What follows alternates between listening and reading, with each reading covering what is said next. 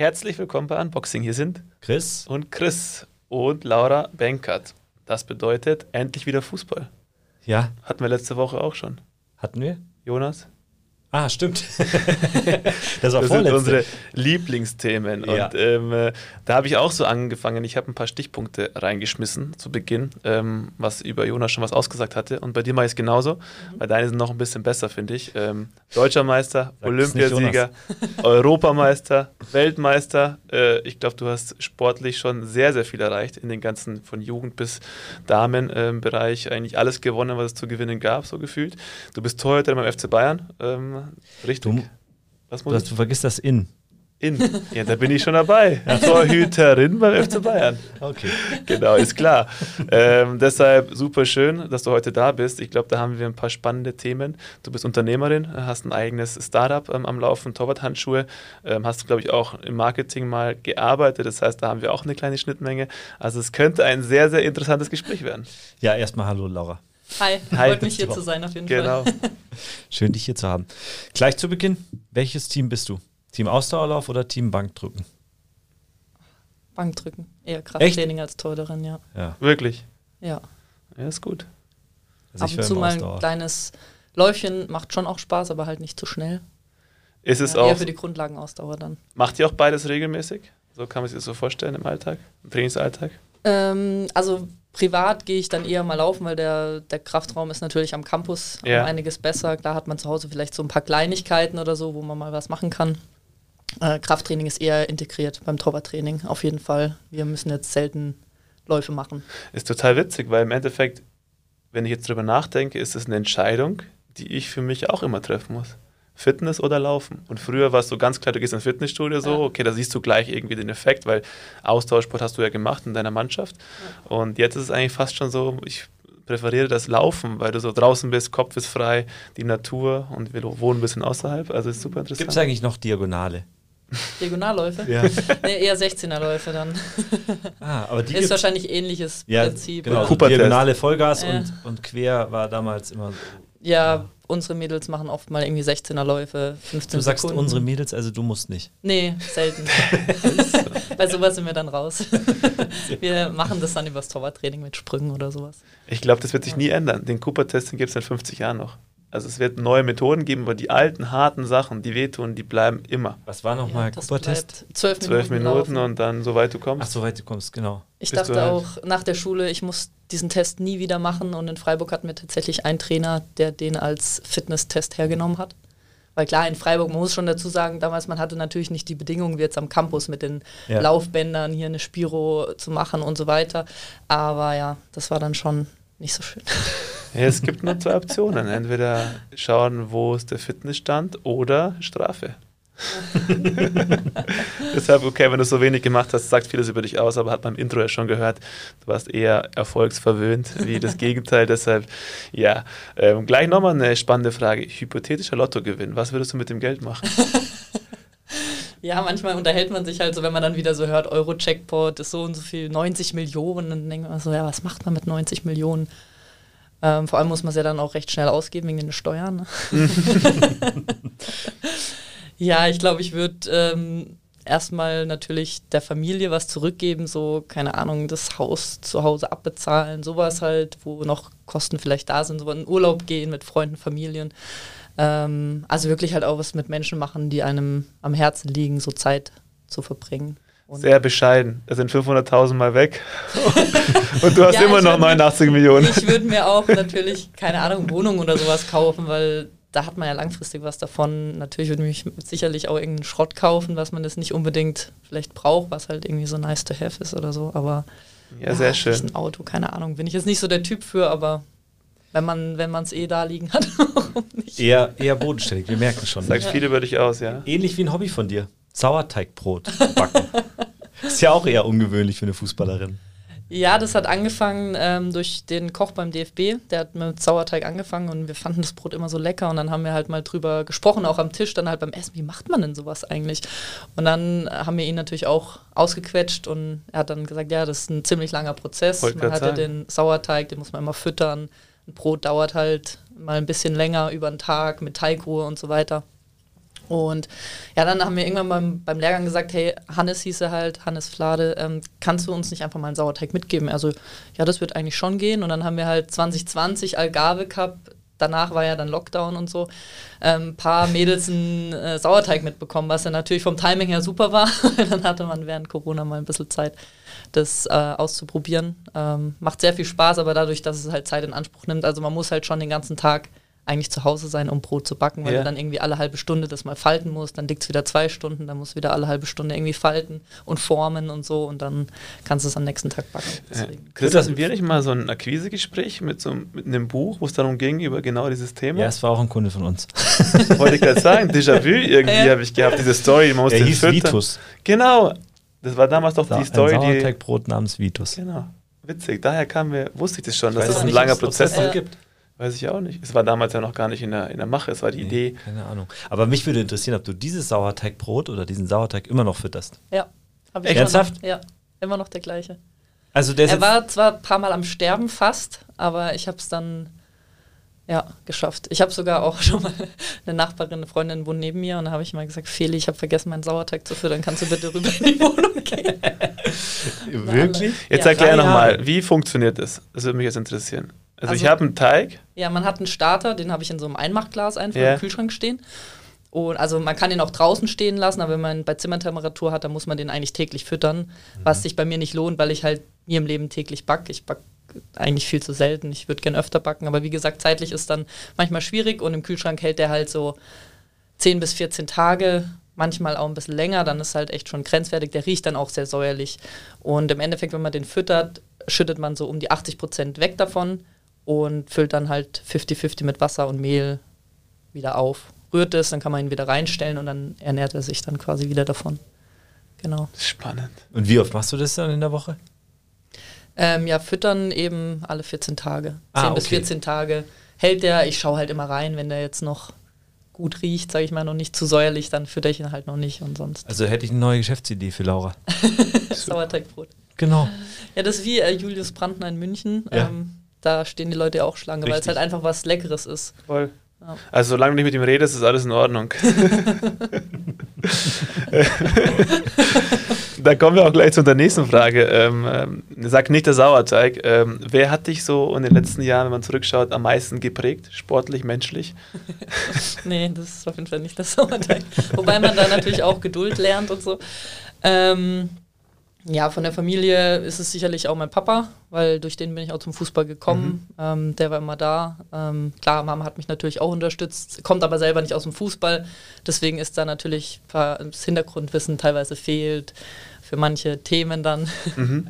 Und Papa ist auch immer noch der, den ich eigentlich nach dem Spiel immer als erstes anrufe, mhm. so mit ihm halt so drüber spreche. Ähm, genau, dann natürlich auch Freunde, Mitspielerinnen, sicherlich auch gewisse Trainer, die einen geprägt haben.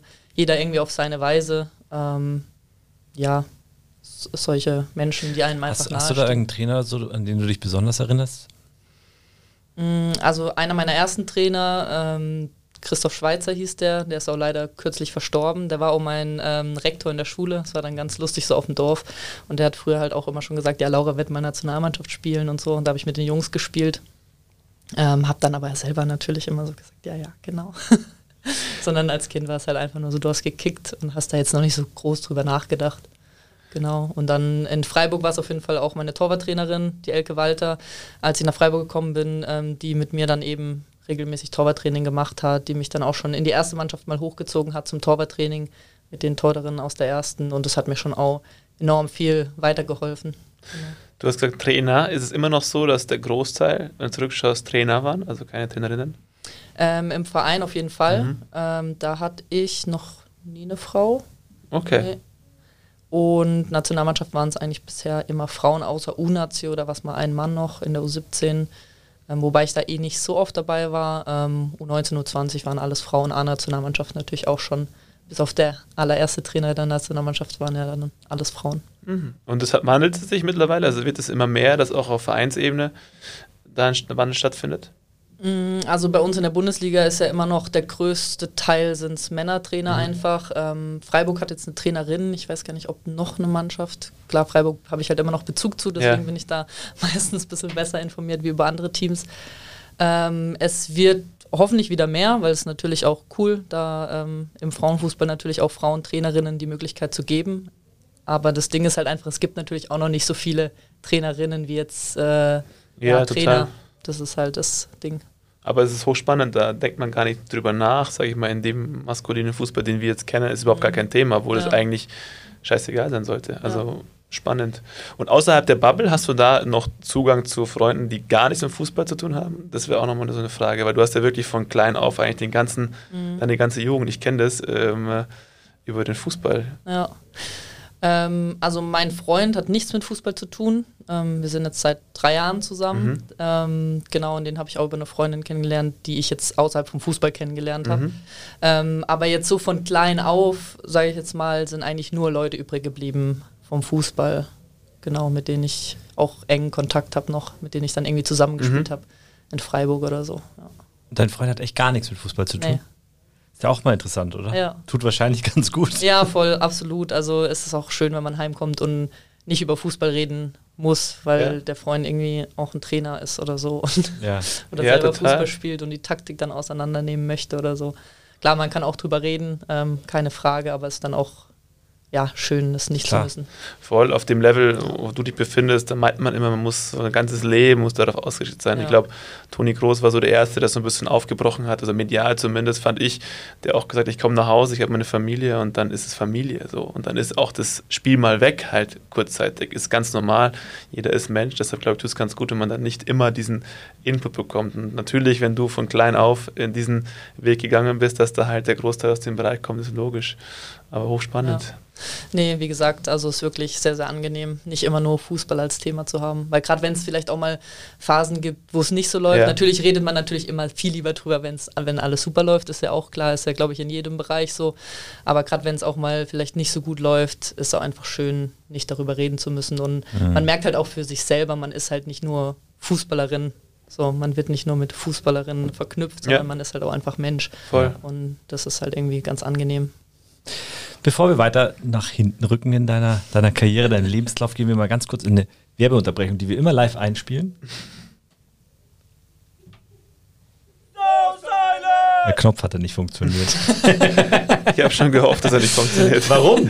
Magst du unsere Werbung nicht? Ich habe sie zu oft gehört. Ja, ich habe sie auch zu oft man gehört. Man darf sie nur siebenmal hören. Weißt du das? Siebenmal, dann, dann sollte man eigentlich schon gekauft haben. Und wir haben sie schon 17 Mal gehört. Oh. Und wir haben noch nicht gekauft. wir kaufen ständig. Also, Frage, woran das jetzt liegt. Ja, genau. Werbung, oder? Ich versuche das mal äh, schnell kurz zu erklären, ein bisschen besser als diesen Spot, den wir da immer einspielen. So, Silent-Boxen sind Meetingboxen von einer Telefonbox äh, wo ich zum Beispiel selber ein Telefonat machen kann, bis hin zu größeren Boxen, wo ich Podcasts drin machen kann, wo ich zu zweit Meetings drin machen kann und bis hin zu ganz großen, wo ich sogar Konferenzen drin machen kann mit äh, Tischen und Stühlen und alles. Und sogar das gleiche nochmal Outdoor, das heißt mit Klimaanlage, also im Sommer wie im Winter wird gekühlt oder geheizt, kann ich hier in meinem Büro sogar im, im, im Garten machen. Das sind die So Silent Boxen. Ihr könnt sie gerne euch anschauen unter so silent-box.de com. Und wenn ihr euch da über uns meldet, bekommt ihr 300 Euro Rabatt. Oder auch mehr, wenn wir nett sind. Wenn wir nett sind. An manchen Tagen. genau, das war es eigentlich schon. Hier kommt das Outro. Gut. Hast du es gehört? Ganz leise. Ja, weil jetzt bist du in der Box, weißt du. Ach so. Okay. Gehen wir nochmal ganz zurück. Da gab es noch keine Boxen. Ähm, wie bist du zu Fußball gekommen? Du hast es vorher angedeutet. Ja, ähm, genau. Durch meinen Papa eigentlich hauptsächlich. Ich war aber jetzt nie das typische Mädchen. Also meine Mutter hat mir mal erzählt, das fand ich ganz lustig. Ähm, ja, die hat sich gefreut, dass es ein Mädchen wurde, weil dann hat sie gesagt, du musst hier nicht mehr so oft auf dem Fußballplatz, weil bei uns im Dorf halt war dann jedes Wochenende natürlich, hat man der aktiven Mannschaft zugeguckt und so weiter. Und ja, das hat sich dann nicht so ganz bestätigt. Es wurde wahrscheinlich eher mehr wie bei manch anderem Jungen vielleicht, keine Ahnung. Ähm, aber wie gesagt, ich habe schon im Kindergarten eher auch lieber mit Jungs gespielt, lieber draußen, Fußball, alles Mögliche, auch andere Sportarten ähm, gern gemacht und weniger mit Puppen oder so. Also ich habe auch mal zum Puppenhaus zum Geburtstag bekommen, eigentlich ein richtig schönes mit Holz und so weiter. Und ja, meine Mutter hat dann auch gesagt, ja, deine Freundin spielt viel mehr damit als du. so, ja. Hättest du erst Tor nehmen können. ja, genau. ja, ausräumen und. Äh, sie hat schon auch gesagt, dass ich da eher unkompliziert war, ein Ball und dann bin ich halt raus auf die Straße, hab gegen so eine Mauer gekickt oder so und dann war ich halt erstmal beschäftigt. Und ja. das Tor, wie kam das dann? Ähm Zustande? Eher, eher durch Zufall. Also ich habe draußen angefangen und so der Schlüsselmoment, sage ich jetzt mal, war so ein Hallenturnier. Da war ich körperlich die Größte bei den Jungs und der Torwart hat gefehlt und der Trainer ähm, hat dann eben gesagt, ja hey, Laura, geh doch du heute mal ins Tor. Und ich so, ja okay, warum nicht? Und so kam das halt eigentlich. Es hat mir Spaß gemacht. Und ja, dann habe ich auch immer mal wieder im Feld gespielt. Also in der Jugend ist es ja selten so, dass man wirklich fest im Tor ist. Ähm, dann erst, als ich zu Freiburg gewechselt bin. Genau, weil schon ich witzig, ja. ja. Also immer einer, du musst jetzt ins Tor. Und, Und der eine hat mehr, die eine hat mehr Talent, der andere genau. weniger. Ja. Das ist so. Aber spielst du auch noch manchmal draußen mit?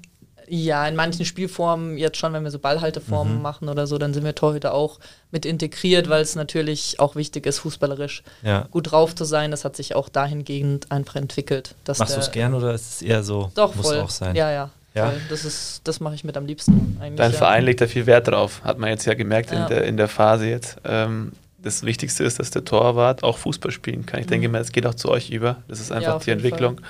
Deshalb äh, glaube ich, dass du da vielleicht äh, den einen oder anderen sogar übertrumpfst, wenn du mal richtig am Platz stehen würdest. Aber das ist bei Manuel Neuer genau das Gleiche. Mhm. Ja, an der Ausdauer hapert es vielleicht. Ja, an. gut. da sind wir wieder. Äh, technisch natürlich ähm, gar kein Problem. nee, aber es ist halt schon eben wichtig. Und wenn man halt auch mal sieht, wenn man gerade bei Bayern spielt, wenn ich es halt, ich kann es natürlich nur mit Freiburg vergleichen. In Freiburg hatte ich deutlich mehr zu tun ja. bei Aktionen ja. aufs Tor. Und was ist bei Bayern jetzt, ist ja schon überwiegend, man spielt halt einfach mit. Genau. Da hast du ja wirklich selten einfach wirklich normale Torwartaktionen, sage ich jetzt mal, die man. Aber dann musst du da sein. Genau, ja selten, aber dann ja. on point. Ja. Das ist die Schwierigkeit bei so einem Verein dann wahrscheinlich, ja, oder? Absolut. Ist mir am Anfang auch echt schwer gefallen, so, weil in Freiburg war man es gewohnt, man war immer im Spiel, hatte dann auch am Ende so das Gefühl, ich konnte der Mannschaft jetzt heute helfen. Klar, mhm. manchmal auch nicht, dann lief es vielleicht nicht so gut. Aber ähm, bei München war es dann schon so, bei Bayern, ja, du stehst halt im Tor, hast eine Option, dann haben die vielleicht noch ausgerechnet Sonntagsschuss in den Winkel und denkst mhm. so, geiles Spiel heute. Konnte ich der Mannschaft super helfen. Klar, natürlich weiß man, es gehört auch irgendwie mehr dazu, als ja. nur Bälle halt nur dirigierst ja auch, hilfst so der Mannschaft, aber es ist schon eine Umstellung gewesen. Mhm. Ja. Ende 2021 hast du eine schwere Knieverletzung gehabt und wurdest auch operiert. Ja. Wie, ist, wie steht man da so wieder auf? Also was, wie fühlt man sich da als Fußballerin und wie kommt man wieder zurück? Mm, ja, es war, also es hat sich so ein bisschen angebahnt. Also ich musste da noch bisschen zurückgehen. Ich hatte meinen ersten Kreuzbandriss 2018 ah. und der war eben leider nicht ganz so gut operiert und mhm. da kam es dann halt nach zwei, drei Jahren einfach zu Problemen. Also ich hatte eine Instabilität im Knie, das konnte ich halt immer recht gut wegmachen durch Krafttraining. Ähm, ja, über die Vielzahl der Spiele und dann natürlich weniger Zeit für Krafttraining hat sich das dann auch ja, so ein bisschen herauskristallisiert, dass das dann irgendwann nicht mehr ganz so stabil ist. Bin auch ein paar Mal so ein bisschen weggeknickt, wo jetzt nicht weiter was passiert ist, aber das Knie ist immer dick geworden und dann mhm. wurde schon mit mir gesprochen, ja, vielleicht sollte man es halt machen. Ich habe halt dann gesagt, ja gut, solange das ja noch ganz ist, also operiere ich mich doch jetzt nicht. Ich konnte es halt mhm. halt nicht so verstehen in dem Moment oder wollte es halt auch einfach nicht verstehen. Und ja, dann habe ich mir halt im Spiel den Meniskus gerissen, der dann sowieso operiert werden müsste. Und dann hat der Operateur okay mir dann halt, also ein anderer, ich war nicht nochmal vom gleichen, dann nahegelegt, ähm, ja, das einfach komplett zu machen, weil ja, das halt ein Problem ist, was sich durch, also durch die OP jetzt nur den Meniskus zu machen natürlich nicht beheben lässt sozusagen und dann habe ich halt mein Kreuzband neu machen lassen, was schon, also ich konnte es dann recht schnell entscheiden, weil ich irgendwo schon darauf vorbereitet war, also es ging Samstag war die Verletzung, Montag MRT, Montag äh, OP, also es ging dann sehr, sehr schnell ähm, vielleicht auch gut, dann konnte man mhm. gar nicht so viel drüber nachdenken. Und ja, dann musste halt einfach wieder durch die Reha. wieder so ein mhm. knappes Jahr. Was hat das mit dir gemacht? Also du warst ja sonst eigentlich immer Stammspielerin auch mhm. und dann kommst du zurück, so musst dich mal hinten anstellen auch. Mhm. Ähm, was hat das mit dir in der Phase gemacht? Ich glaube, das ist sehr aktuell auch. Ja, genau. Ähm, ja, ich muss sagen, die Reha ist eigentlich das Einfachste, finde ich. Weil man merkt dann auch natürlich, das hatte ich aber beim letzten Kreuzbandriss auch, du kommst wieder auf den Platz, du denkst, ja, jetzt bist du wieder fit, aber du bist halt ja noch nicht da, wo du mhm. halt vor der Verletzung einfach warst, weil ja, du brauchst halt einfach wieder die Spielpraxis, das Training und so weiter und so fort. Du musst halt wieder viel investieren natürlich auch, dass du wieder das Gefühl reinkriegst für alles. Ähm, und ja, dann war ich halt einfach nicht zum Saisonstart fit und Maler hat es halt zu dem Zeitpunkt gut gemacht, was dann auch klar ist, dass man dann nicht unbedingt den Torwart wechselt. Und das ist dann halt natürlich auch nicht so einfach, wenn man sich dann erhofft, ja, man ist wieder fit, kann Mhm. spielen und dann muss man sich halt erstmal hinten anstellen. Würde ich mir natürlich anders wünschen, aber so ist dann halt leider auch einfach der Sport. Ja, das ist, ist so. Und da hatten wir auch mit Timo damals im Gespräch, Timo Baumgartel, Ja. im Podcast. Ähm, bei dem war es glaube ich noch extremer. Der hat immer gespielt bis 25 Mhm. und der Körper war darauf eingestellt. Der hat diesen Mhm. Rhythmus, hat er sich dran gewöhnt. Das heißt, er konnte nicht mehr schlafen am Wochenende, weil er einfach unausgelastet war. Mhm. Weil der Körper einfach war auf 90 Minuten, er hat aber nicht gespielt. Mhm. Und da wurde uns auch mal bewusst, was eigentlich heißt, wenn du sozusagen von heute auf morgen dann ähm, durch irgendwelche Umstände herausgerissen wirst. Bei ihm war es dann keine Verletzung, aber von heute auf morgen so fehlt dann Mhm. irgendwie was. Ja, auf jeden Äh, Fall. und wenn man sich aber dann rauskämpft, glaube ich, dann wirst du nur noch stärker. Das ist halt wirklich so, muss man sich immer wieder in den Kopf rufen, so, da muss ich jetzt durch durch die Scheiße, das gehört dazu. Mhm. Und danach bist du halt einfach eine, eine andere, bessere Laura Bankert am Platz wieder vor. Aber wie macht man das? Wie kämpft man sich da zurück? Weil du hast ja einfach keine Spielpraxis und du kriegst sie ja auch irgendwo wie von ni niemandem, Mhm. oder? ja, man kann halt einfach nur täglich im Training versuchen, weiterzumachen, irgendwie motiviert zu bleiben, auch wenn manche Sachen vielleicht auch nicht so laufen, wie man sie sich gerne wünschen würde, vielleicht auf Kommunikationsebene teilweise. Ähm, auch natürlich einiges, was aus meiner Sicht dann ja manchmal einfach ein bisschen schwierig ist oder wo man sich als Spieler anders wünscht. Ähm, genau, will da jetzt auch nicht irgendwie spezielle Themen rauspicken. ähm, aber ja, man muss halt dranbleiben, weil im Endeffekt bringt es ja auch nichts, jetzt in ja, Kopf in den Sand zu stecken und dann jetzt Nee, aufzugeben, ist- weil Fußball ist auch schnelllebig, es kann ja immer was passieren, Ganz was genau. man natürlich nicht hofft, aber jetzt auch Corona, wie schnell hat man vielleicht eine Corona-Infektion, ist mal krank, dann steht man Mhm. doch mal wieder auf dem Platz und dann muss man halt bereit sein und ja, auch fürs Team da sein einfach. Da Total. kommt so sehr die menschliche Komponente ins Spiel, gell? Wenn du so bereit bist, willst spielen, hast aber keine Chance, deine Sicherheit zu Ja. holen. Ich meine, es kennt jeder ah, C-Klasse. C-Klasse ist das unterste, also bis zur C-Klasse runter, jeder Fußballer oder auch andere Sportler, wenn du nicht im Wettkampf bist, kriegst du keine Sicherheit und damit kommst du nicht in diesen Flow-Gefühl.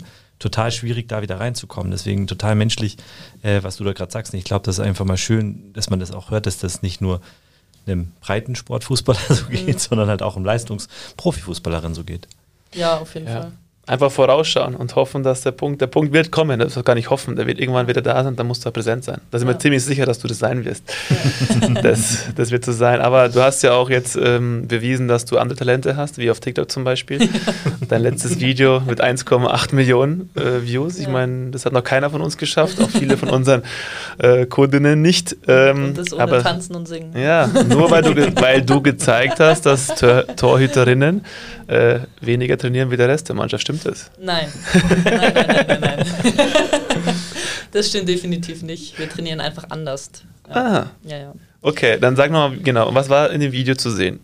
Ja, das, da war, das war, wir waren in Doha im Trainingslager und die Läufer, äh, die, die Läufer, die Spielerinnen haben Läufe gemacht und ich bin halt daneben dran gesessen. Angefeuert. Genau, habe angefeuert, natürlich. Moralische Unterstützung ist auch sehr wichtig, weil im Spiel kann ich ja oft auch nur von Richtig. hinten anfeuern. Da kann ich ja auch nicht nach vorne laufen Ja. und das Tor selber schießen. Ähm, genau, und Hintergrund, warum wir das gemacht haben, war eigentlich das Video vor vier Jahren. Da gab es schon mal sowas. Da waren wir heute auch fertig mit Training. Wir haben halt nicht die Läufe gemacht, sondern haben halt noch eine Sprungkraft-Session oder sowas gemacht und saßen dann halt schon neben Platz und dann hat äh, unser Social Media ähm, Mann, der Josef hat halt gefilmt, wie sie vorbeilaufen, dann auf uns Torhüter geschwenkt, wie wir halt dann so da liegen und dann so, ja, Augen auf bei dieser Positionswahl. Und, und deswegen haben wir das einfach nochmal gemacht, weil Josef ist halt immer noch auch bei Bayern und dann mussten wir halt daran denken und haben das halt dann nochmal Ja, es aufgenommen. Ist, ja. Also es ist ja nicht, also in der letzten Zeit nicht das erste Thema, was du irgendwo, wo du den, den Zeitgeist triffst irgendwie. Auch auf LinkedIn hast du ein hochspannendes Thema angestoßen.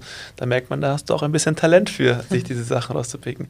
Weil ich sage immer, der Algorithmus, jeder sagt, dieser Algorithmus, den gibt's doch gar nicht. Schau mal, der hat immer Ja. die gleiche Reichweite. Und dann kommt sowas und dann sage ich, hey, wie geht das? ja, ich war auch sau überrascht, als dann, weil da so viele Leute dieses Ding angucken. viele gedacht, das, aha, so ist es also. Und ich finde es dann auch manchmal echt lustig, wie, also es ist ja Social Media allgemein, auch wenn man dann mal durch die Kommentare so ein bisschen guckt, wie viele das dann auch einfach ernst nehmen. Ja. Da waren ja teilweise Kommentare dabei, wo es dann irgendwie so hieß, ja, das ist ja gar keine Teamplayerin und ich muss, weißt du, so, Ja, ist die die Mannschaft Zielgruppe. alleine laufen, dann denke ich mir so, ja gut. Das ist die Zielgruppe. Aber wir haben, wir haben eine schöne Statistik rausgesucht. Seit diesem Video haben wir in Deutschland 150 neue Torhüterinnen.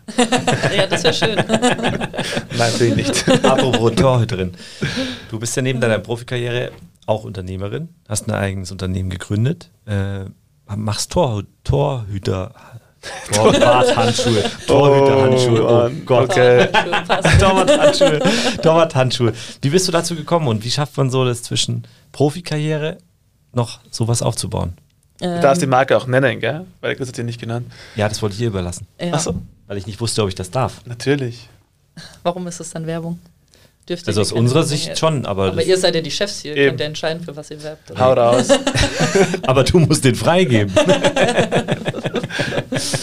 ähm, ja, das ist Collab Sports.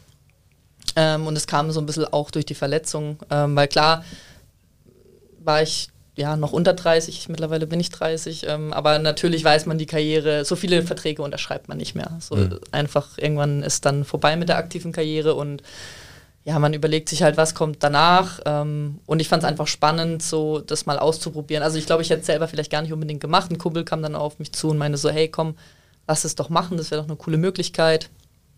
Und ja, dann haben wir das halt in Angriff genommen und das dann ja Ende oder Anfang letzten Jahres quasi gestartet.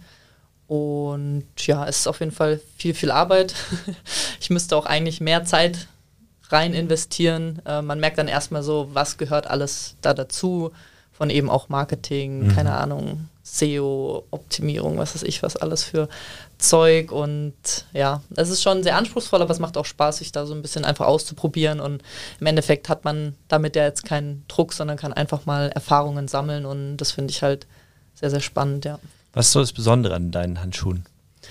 Ähm, ja, wir haben uns überlegt, dass wir, ist ja auch oft immer so ein Thema Frauen, Männer und so weiter, dass wir das eigentlich gar nicht wollen in Geschlechter kategorisieren, weil es geht auch immer mehr dahin, dass man sagt, es ist einfach ein Fußball mhm. und nicht immer, ja, es ist jetzt Frauenfußball und Männerfußball und so weiter. Und ja, wir wollen einfach, also wir haben die Schnitte, unsere Handschuhschnitte danach gegliedert nach schmal bis breit, einfach eine andere Kategorisierung genommen, dass halt, ja, Männer mit schmalen Händen dann halt den schmalen Handschuh nehmen. Wenn da aber Frauenhandschuh draufsteht, würde ein Mann den vielleicht nicht unbedingt bestellen. So für uns Frauen ist es normal, dass es halt nur Torwarthandschuhe für Männer bisher mhm. gab oder halt Torwarthandschuhe. Und ja, so wollten wir dem eigentlich entgegenwirken, ähm, dass man einfach schaut, hey, welche Passform hat meine Hand? Und langfristig wollen wir natürlich auch andere Produkte noch an den Markt bringen. Wir arbeiten auch mit anderen Torhüterinnen zusammen, die ähm, das ist jetzt in der Pipeline quasi, ähm, wo dann noch andere Sportsachen dazukommen. Deswegen haben wir auch den Namen sehr offen gewählt, also Colab Sports und nicht irgendwie Goalkeeping oder sowas. Ja. Und halt auch, da steckt auch die Kollaboration drin, dass man halt einfach zusammenarbeitet, weil jetzt auch bei dem Handschuh haben mich natürlich die Teurerinnen auch mit unterstützt, äh, mit Feedback und so weiter, was natürlich sehr, sehr wichtig war und ist. Und ja, genau, das ist so Hochspannend. Ja. Egal, ob das durch geht oder nicht, ähm, du wirst einfach da dran wachsen, weil es einfach, du lernst halt wirklich, wie Unternehmertum auch funktioniert und wer weiß, was danach passiert. Also schön, dass du dich damit auch befasst während deiner aktiven Zeit. Ist auch nicht selbstverständlich. Ja, aber ich würde mich noch, würde noch interessieren, wie ist so das Feedback? Du hast ja jetzt schon, ihr habt jetzt schon einige verkauft und so.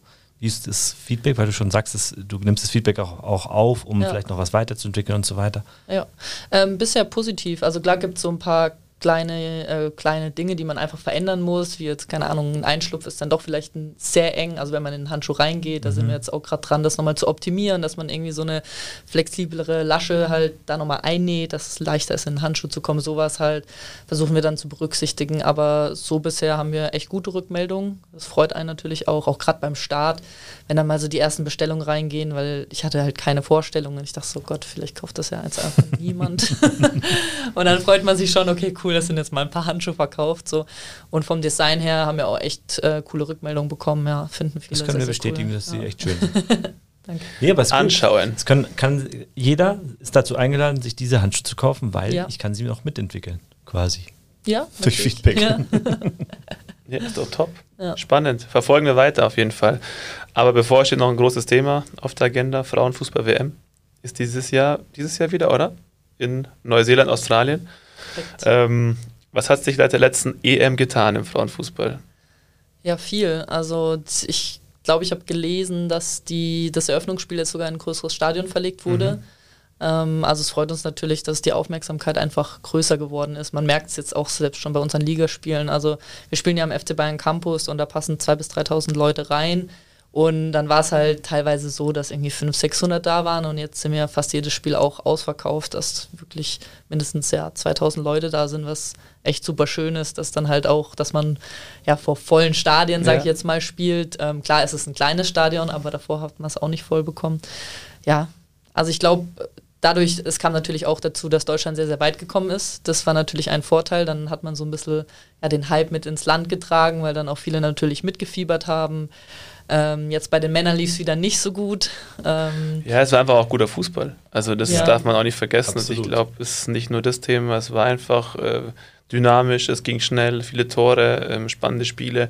Ich glaube, das hat dafür, dazu gesorgt. Also auch wieder mal Frauen mit Ecken und Kanten. Also das Profil, was wir Männerfußball gar nicht mhm. mehr so richtig kennen. Das ist alles allglatt, das ist immer alles gleich, so gefühlt. Und da waren wir wieder, ähm, ich sage jetzt nicht Typen am Platz, aber so dieses Bild, um das zu verdeutlichen. Aber das hat, glaube ich, dazu geführt, dass es einfach für jeden jetzt spannend ist. Und alle blicken so ein bisschen drauf auf das Thema. Und ähm, was würdest du verbessern noch weiterhin? Also was sind so die Themen, die, die man noch anpacken könnte bis zum Start? Mm, ja, das Ding ist halt, man hat jetzt bei der M natürlich super Fußball gesehen. Da sind die besten Fußballerinnen von einem Land dabei, die halt auch meistens in Topclubs spielen. Guckt man jetzt halt mal in die Liga, da ist der Unterschied schon noch sehr, sehr krass, äh, was die Bedingungen angeht. Mhm. Also auch gerade jetzt Verdienst, wir haben ja total viele, die einfach kein Profis sind, klar bei Wolfsburg, Bayern äh, schon, aber es gibt auch genug Vereine, wo die Spielerinnen nebenher arbeiten, abends ins Training noch gehen und so weiter und so fort. Und da müsste man halt schon was tun, dass die Liga, dann wird die Liga natürlich auch ausgeglichener. Und man darf halt jetzt nicht denken, weil die EM so, äh, so super Fußball war und so weiter, man kommt jetzt an den Campus und guckt halt Bayern gegen eine Mannschaft, wo eben nicht Profispielerinnen sind, die nicht mhm. jeden Tag nur quasi sich auf Fußball konzentrieren können. Ist ja klar, dass da das Niveau vielleicht nicht so gut ist wie jetzt bei einem EM-Spiel, wo halt dann die Top-Teams Euro, ich wollte gerade sagen, der Welt Europas ja. aufeinandertreffen. Also da müsste schon noch einiges getan werden, in, also in jeder Liga. Also es ist ja, ja, nicht nur in Deutschland so, sondern ja. gut, England ist da definitiv ein Vorreiter. Ich glaube, da sind mittlerweile alle Profi, okay. alle Clubs auf Profiniveau. Klar, manche mehr, manche weniger, aber ja, ich kann natürlich jetzt auch nur aus Erfahrung von deutschen. Ist halt auch ein Prozess. Also ja, ich glaube, die Reise muss man mitgehen jetzt. Ja. Absolut, aber man, man würde eigentlich so denken, dass man schon weiter ist, muss ich ehrlich, ehrlich sein, weil mhm. wir haben ja schon vor vielen Jahren dieses Thema immer wieder aufgegriffen und gesagt, dass die Professionalisierung bei den Frauen ist einfach leider Gottes im, vom finanziellen her gehemmt. Mhm. Und irgendwie entwickelt sich das trotzdem langsamer, als man irgendwie sich wünschen würde, habe ich das Gefühl. Ja, ich hoffe halt jetzt, dass durch die EM auch, wo halt auch mehr Leute ins Stadion kommen, die Vereine auch sehen, okay, man kann vielleicht doch auch Geld verdienen mit dem Frauenfußball, weil natürlich war es vorher so, ähm, ja, welche Einnahmen hast du im Frauenfußball? Mhm. Jetzt auch wenn du an Campus siehst, da sind 600, 700 Leute, dann kostet eine Karte, ich weiß es nicht genau, aber ich glaube unter 10 Euro. Ja. Dann natürlich verdienst du da nicht wahnsinnig viel Geld und dann brauchst du schon auch einen Verein, der Bock drauf hat, das Thema voranzubringen, dass man dann irgendwann, also der investiert, um hinterher halt Geld rauszubekommen. Ähm, ja, das, da hoffe ich halt jetzt einfach, dass viele Vereine da eine Chance oder auch ein Potenzial sehen und dann vielleicht bereit sind, mehr zu investieren. Also ich glaube mal auf Unternehmerseite, Unternehmerinnenseite, ist da auf jeden Fall deutlich Positiveres zu erwarten, mhm. weil einfach da die, die, das Interesse am Frauenfußball gestiegen ist. Also das spüren wir auch ganz klar. Ja. Ähm, aber ich möchte ein Erlebnis noch, noch herausstellen. Es war ja nicht nur im Campus, sondern ihr habt ja auch in der Arena mhm. äh, letztens gespielt, auch in Barcelona vor allem. Mhm. Ähm, also Hin- und Rückspiel, Rückspiel in der Allianz Arena, Hinspiel in Barcelona, Champions League. Wie ist so ein Erlebnis? Ist das so, dass, wo man sich denkt, okay, krass, ist irgendwie nochmal eine andere Nummer oder? Ja, auf jeden Fall. Also klar, es macht unglaublich viel Spaß, wenn man dann auch schon, man hat ja auch irgendwie, guckt Champions League, sieht Barcelona Männer und immer ausverkauft und so weiter und sieht dieses Stadion, das hat natürlich auch eine Tradition und dann fährt man da selber mit dem Bus vor, ähm, auch schon das Abschlusstraining war natürlich ja, hat super viel Spaß gemacht, ähm, muss man einfach so sagen. Ist dann schon nochmal was anderes natürlich, wenn man, wenn man jetzt auf dem Trainingsplatz im Campus trainiert oder so. Ist einfach so. Ja. Ähm, und das sind schon tolle Erlebnisse, auch die Zuschauerzahl. Ich fand es halt irgendwie krass, es waren irgendwie 50.000 Zuschauer oder 45 und du denkst halt, das Stadion war halt halb voll. da passen halt mhm. halt nochmal so viele rein.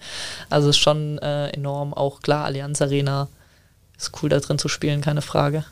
Aber man muss auch sagen, die Zuschauerzahlen, die steigen ja auch krass. Ja. Das sieht man ja durch solche Spiele. Es war wäre vor fünf, sechs Jahren noch völlig unvorstellbar gewesen. Ja, voll ist halt auch ein Event für die Leute. Ne? Mhm. Also man muss auch sagen, bei den Männern ist es natürlich auch deutlich schwieriger, an Karten zu bekommen. Vielleicht ist es ein Vorteil dann für uns, dass man sagen kann, hey, wir können jetzt mal in die Allianz Arena sehen, auch guten Fußball und ja. äh, können mit Familie auch vielleicht hin, was im Männerfußball dann manchmal auch ähm, vielleicht kritisch ist mit äh, manchen Fankulturen oder so. Mhm. Ähm, genau, also ich glaube, wir haben halt einfach noch eine andere Zielgruppe Zielgruppe als jetzt die Männer, was man aber dann auch im Stadion merkt. Also du hast jetzt bei uns noch nicht so die Fangesänge wie jetzt bei Männern dauerhaft. Ja, die so. braucht man ja auch nicht unbedingt. Also ja. ich glaube, was man natürlich auch merkt, ist, dass, dass es euch auch was gibt noch. Und im, im Männerfußball ist oft mal so, ja, der Samstag schon wieder irgendwie ein Spiel. Also letztes Mal, wo wir im Stadion waren, an dem, an dem Dienstag, war das ein Dienstag? gegen ich weiß schon gar nicht mehr, gegen Mainz. Katastrophe, du schaust dieses Spiel und denkst dir so, wollen die. Was Köln? Stimmt. Köln. Gegen Köln, okay. Vor zwei Wochen Bayern-Köln. Dann war noch unentschieden, ne? Genau, und dann denke ich mir so, wollen die überhaupt? Also hier ist ausverkauft, ähm, hier gehen Leute ins Stadion für euch, für mhm. euch ähm, elf Pappnasen in dem Fall für den FC Bayern und du siehst so 1-0 und im Endeffekt es passiert so richtig nichts. Da ist keiner, der mal irgendwie ein Signal setzt. So. Das ist irgendwie so komplett abgestumpft. Und dann schaut man halt Frauen EM und sieht halt einfach da wirklich Emotionen, da ist halt wirklich noch was da. Und dann auch wenn du sagst, das ist einfach was Besonderes. Ich meine, ich glaube nicht mehr, dass es für viele auf der Ebene was Besonderes ist, am Samstag vor 60, 70.000 zu spielen. Das ist eigentlich traurig, ähm, mhm. weil die Leute, die betreiben Aufwand für, für die und das will man aber auch sehen. Und das spüre ich nicht mehr. Also es ist nicht mehr so, dass man wie jede Woche sagt, hey, das sind einfach geile Typen, Charaktere, die kämpfen um, ums Überleben. Da ist Fußball alles. Nee, das ist so Business irgendwie. Das ist so mein Empfinden. Und darum, glaube ich, könnt ihr jetzt auch richtig profitieren, was auch der falsche Gedankengang ist, weil im Endeffekt hast du es vorher schön gesagt, es ist ein Fußball so. Ja. Aber deshalb sind wir froh, dass es das einfach gibt, dass es eine neue Bewegung gibt einfach. Und lieber zu spät wie gar nicht. Ja, ich denke, es ist ja oft so, dass man sich an Dinge sehr, sehr schnell gewöhnt. Am ja. Anfang, wenn es neu ist, sagt man so, oh, krass, mega cool. Oder keine Ahnung, ich kann auch nur an die Reha denken, als man das erste Mal wieder laufen kann, joggen kann, denke ich so, oh Gott, endlich mal wieder joggen. Ich beschwere mich nie wieder, wenn ich joggen muss. Ja, wenn dann jetzt unser Athletiktrainer sagt, Lauria, lauf mit, natürlich würde ich mich dann auch beschweren. Weißt du, so, man gewöhnt sich halt dann wieder dran. Ja. Ähm, und klar, die sind es gewohnt. Für uns ist es halt einfach für uns ist es Gewohnheit, im Campus zu spielen und für die ist es halt Gewohnheit, vor 80.000 zu spielen oder mehr oder weniger, aber halt mehr Zuschauer zu haben. Raus aus der Gewohnheit. Wo sind, äh, was sind so deine persönlichen Ziele? Ähm, so für die nächste Zeit. Wenn wir jetzt mal vom Gesamtfrauenfußball weggehen zu Laura Benkert. Ja, natürlich wäre es schön, wieder auf dem Platz zu stehen, wieder Spiele zu machen. Ähm, das wäre natürlich ein Riesenziel, da einfach wieder, wieder reinzukommen und ansonsten einfach weiter Erfahrungen zu sammeln, auch was jetzt ähm, mit der Firma, äh, was das angeht, ähm, solche Dinge anzugehen, sich einfach auch persönlich so weiterzuentwickeln, finde ich auch immer ganz spannend, ja. Schön. Du hast es ja jetzt mit uns, äh, durch uns selber auch ein bisschen äh, vertieft in das Thema Social Media einsteigen. Wie siehst du das als Vehikel äh, oft in deinem Sport?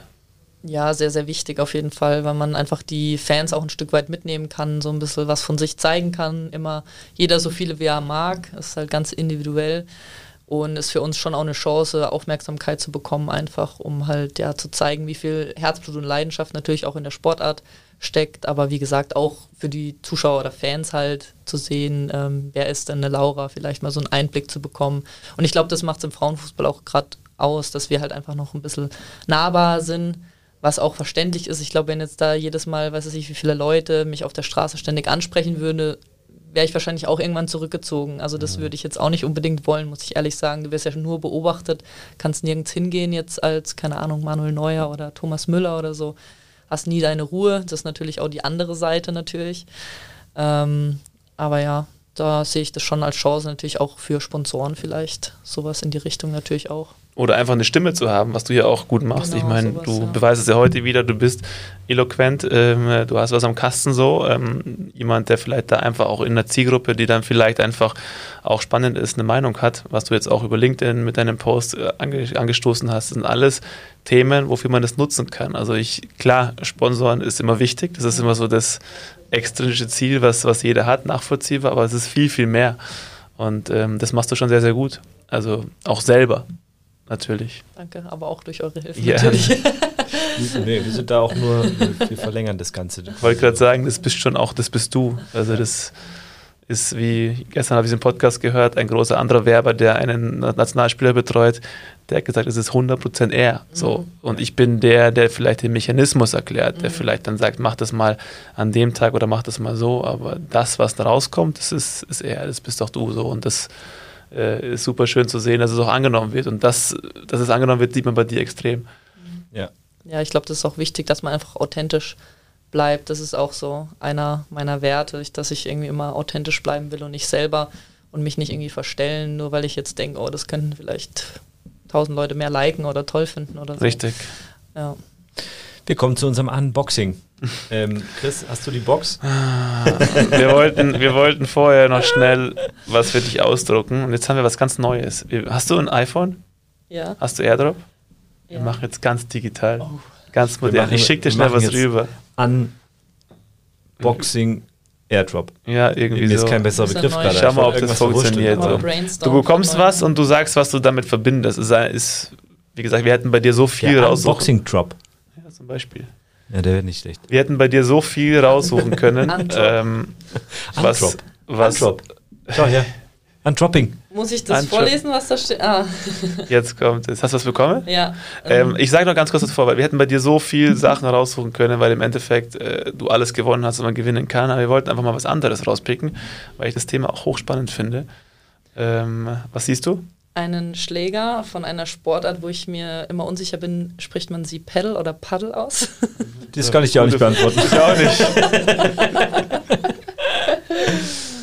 ja, coole Sportart auf jeden Fall. Ich habe es ja ausprobiert ähm, ja. mit euch auch. Ähm, beziehungsweise zwei andere vom Team waren ja mit dabei. Ähm, wir durften nicht.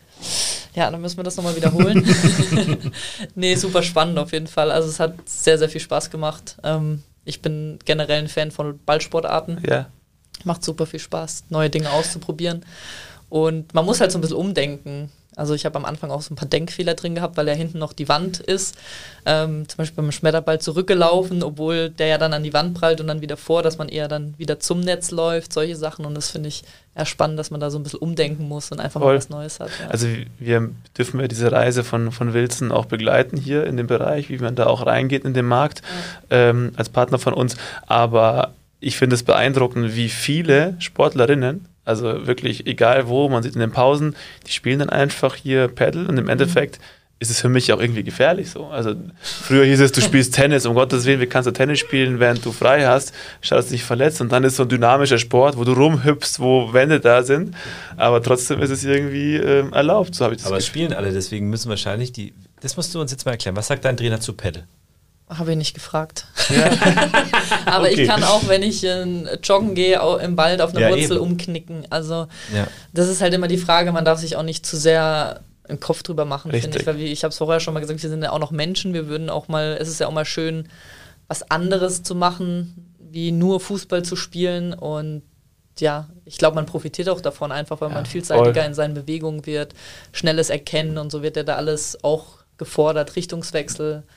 Ja, ist hochspannend. Solange du nicht beim ersten Schnee zum Skitouren ging, gehst, das, ähm, ist alles in Ordnung dabei, glaube ich. Welcher Schnee? Oder ohne Schnee zum Skitouren gehen gehst, ist auch Ich weiß, dass da kein Schnee war.